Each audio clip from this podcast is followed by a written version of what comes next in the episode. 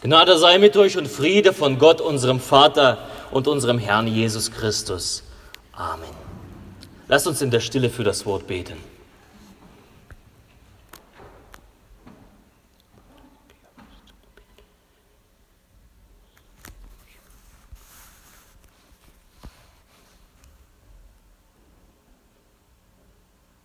Herr, dein Wort ist meines Fußes Leuchte und ein Licht auf meinem Wege.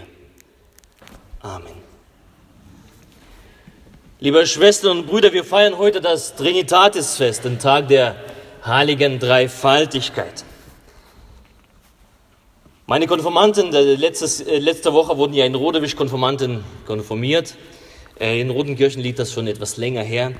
Wir lernen von Beginn an, dass Gott uns in drei Gestalten begegnet, in drei Personen. Gott Vater, Gott Sohn und Jesus. Jesus, der Sohn und Gott, der Heilige Geist, der in uns wirkt.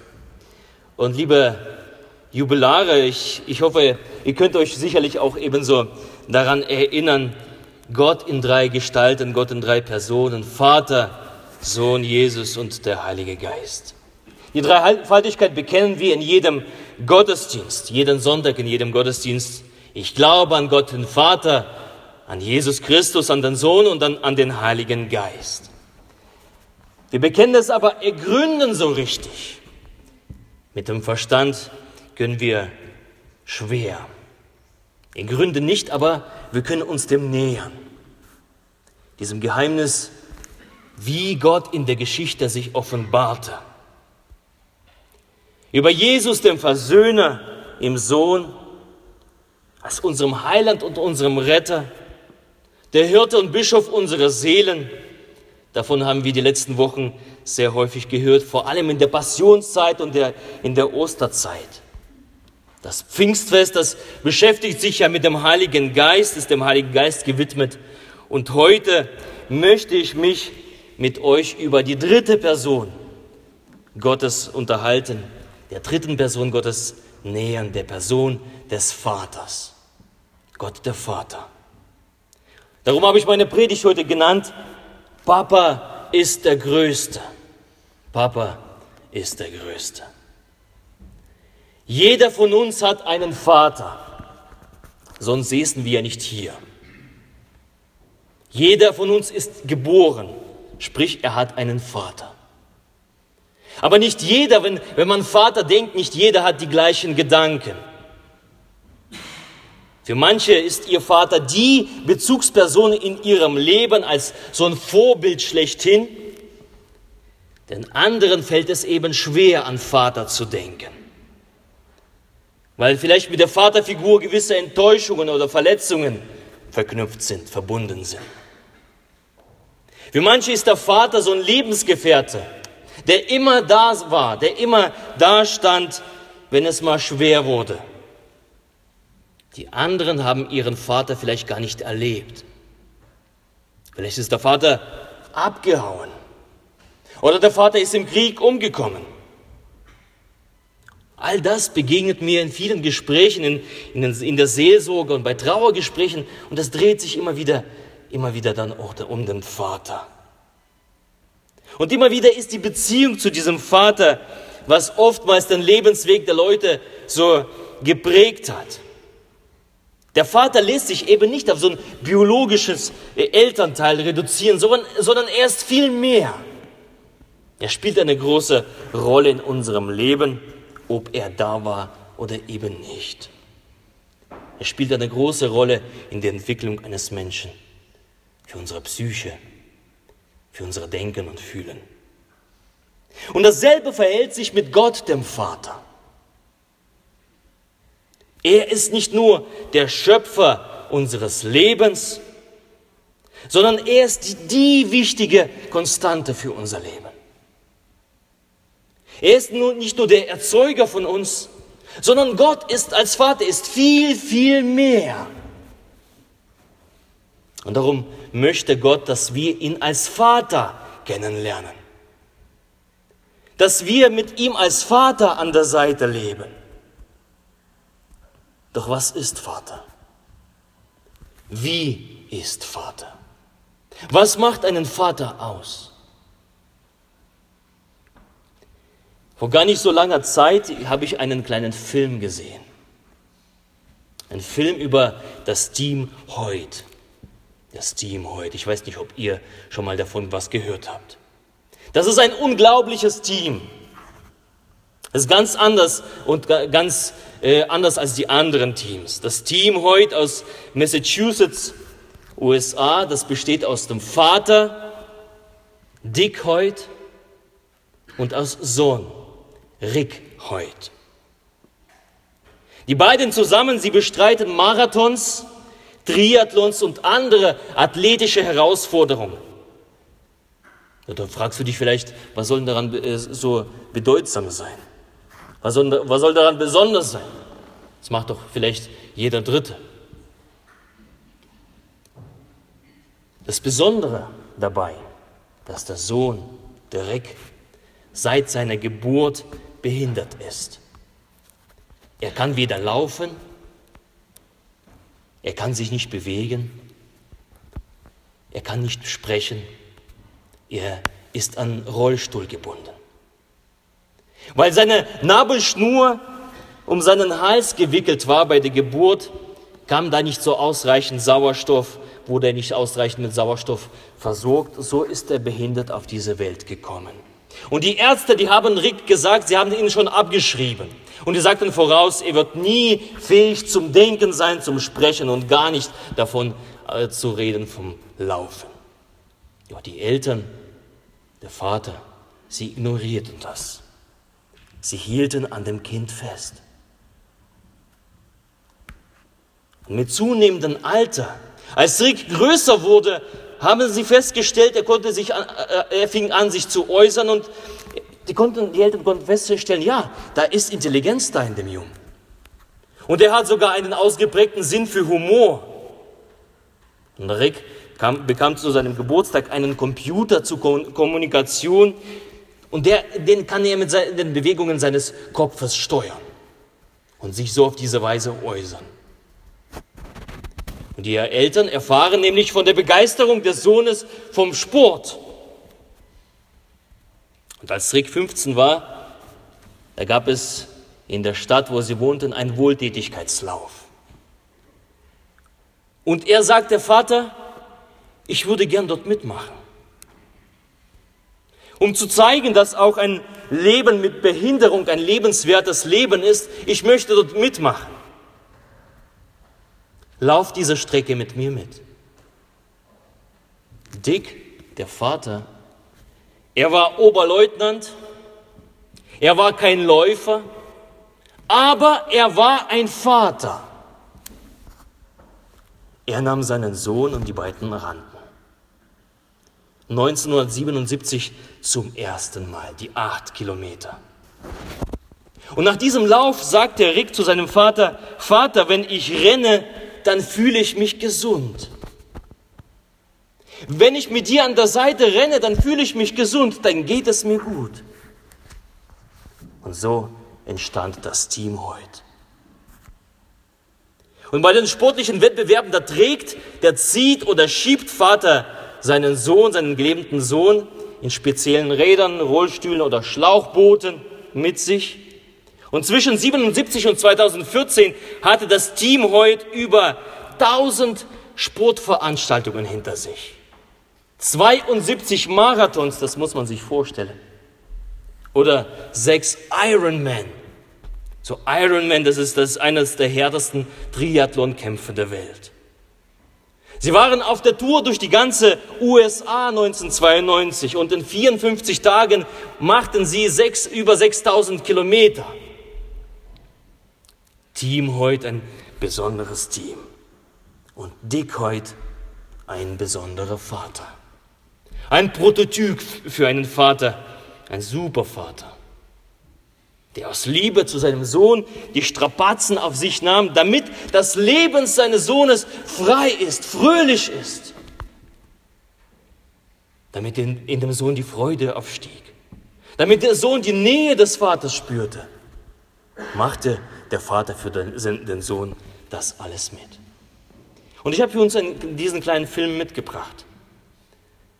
Von diesem Sohn und dem Vater, und äh, Florian, ich bitte dich, dass du das mal anmachst.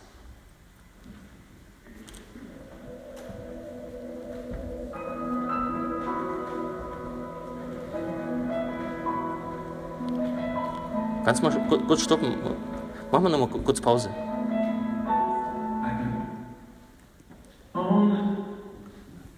Ist es an?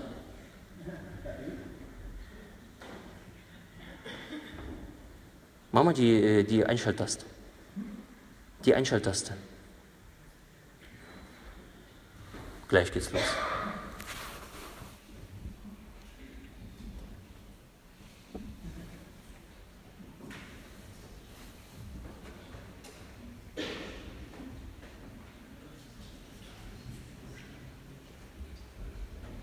Wir brauchen eine Weile.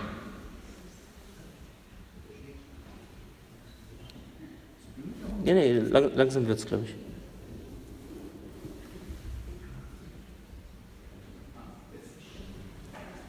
Kannst du mal kurz zurückspulen, geht das?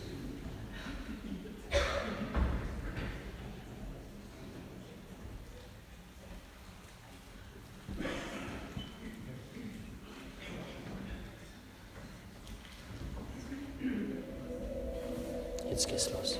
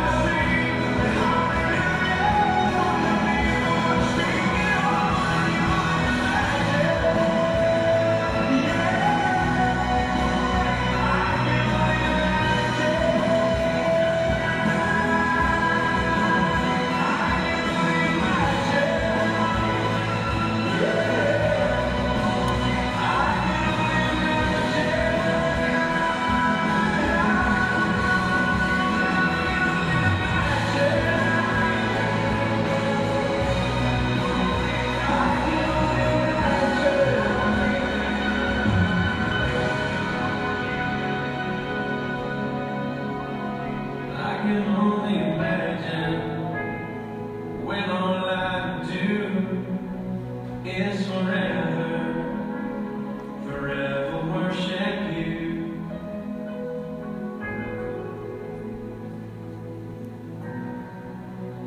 I can only imagine.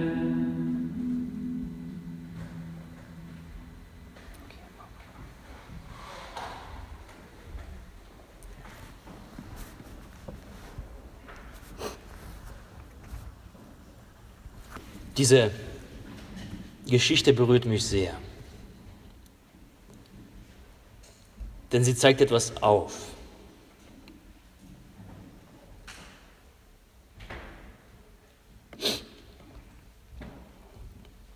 Sie zeigt die Liebe des Vaters. Sie zeigt die große Liebe eines Vaters. Und wenn die Liebe eines irdischen Vaters zu seinem Kind bereit ist, so weit zu gehen, wie groß muss die Liebe Gottes sein? Wie groß muss die Liebe unseres himmlischen Vaters sein?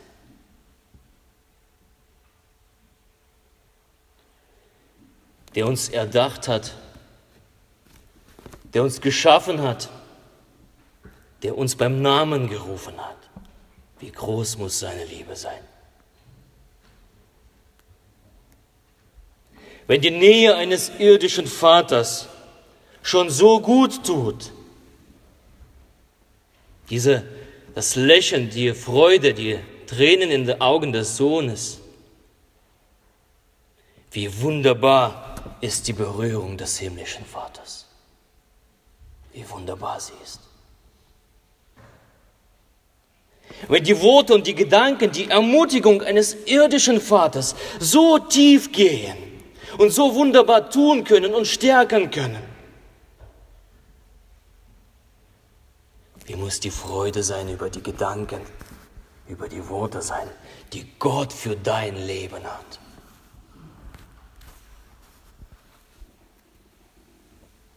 Und das meinte Jesus, als er eines Tages sprach, betet, so wird es euch gegeben. Sucht und ihr werdet finden. Klopft an und euch wird aufgetan. Wer bittet, der bekommt und wer sucht, der findet. Wer anklopft, dem wird aufgetan. Wer von euch gibt einem Kind einen Stein, wenn es um Brot bittet? Oder eine Schlange, wenn es um einen Fisch bittet? Ihr Menschen seid böse. Trotzdem wisst ihr, was euren Kindern gut tut und gebt es ihnen. Wie viel mehr Gutes wird dann euer Vater im Himmel denen geben, die ihn darum bitten.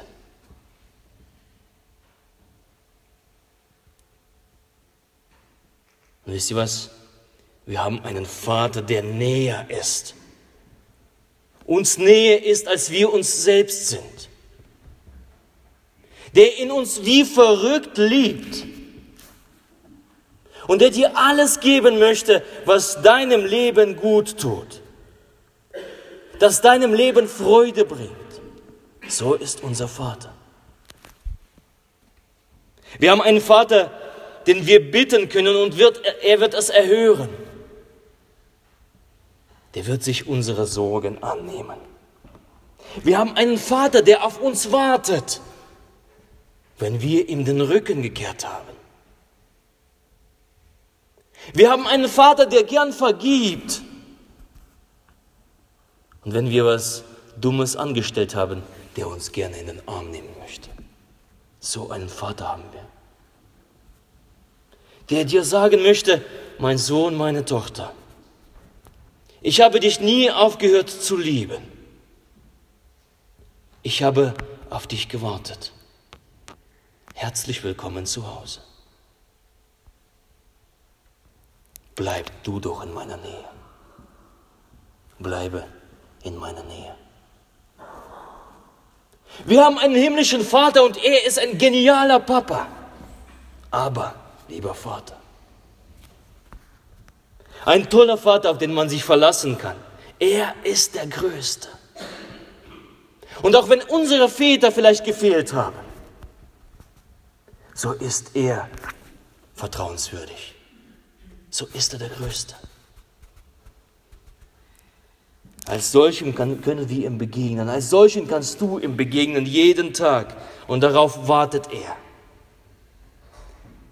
Wenn die Sehnsucht eines irdischen Vaters schon so groß ist, sein Kind zu sehen, wie groß muss die Sehnsucht sein des himmlischen Vaters?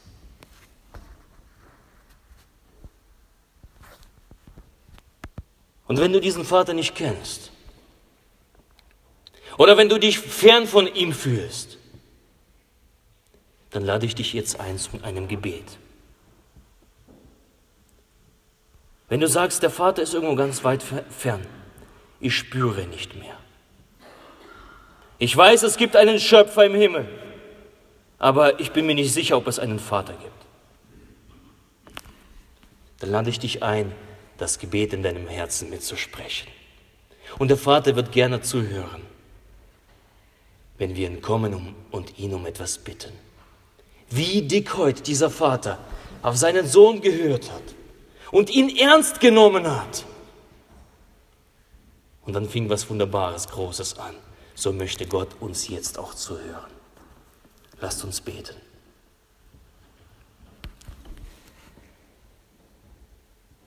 Vater,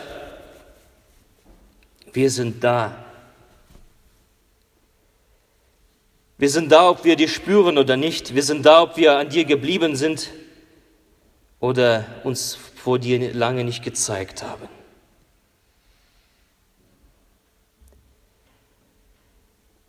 Ob wir mit dir jeden Tag reden oder schon lange mit dir nicht mehr geredet haben. Vater, vergib, dass wir uns immer wieder und immer wieder von dir entfernen. Und heute möchten wir zu dir kommen, so wie wir sind. Vater, hülle uns ein in deine Liebe. Heile in uns, in mir, was in mir kaputt gegangen ist. Vater, wir bringen dir alle Enttäuschungen und unser Versagen und unsere Angst. Und bitten dich, gib uns Freude am Leben, die du versprichst. Lass uns deine Liebe spüren, deine Nähe spüren, dass du da bist. Und lass uns an dir festhalten, an dir dranbleiben. Lass mich dein Sein und bleiben. Das bitten wir dich heute, Vater, weil du heute da bist und weil wir dich feiern. Amen.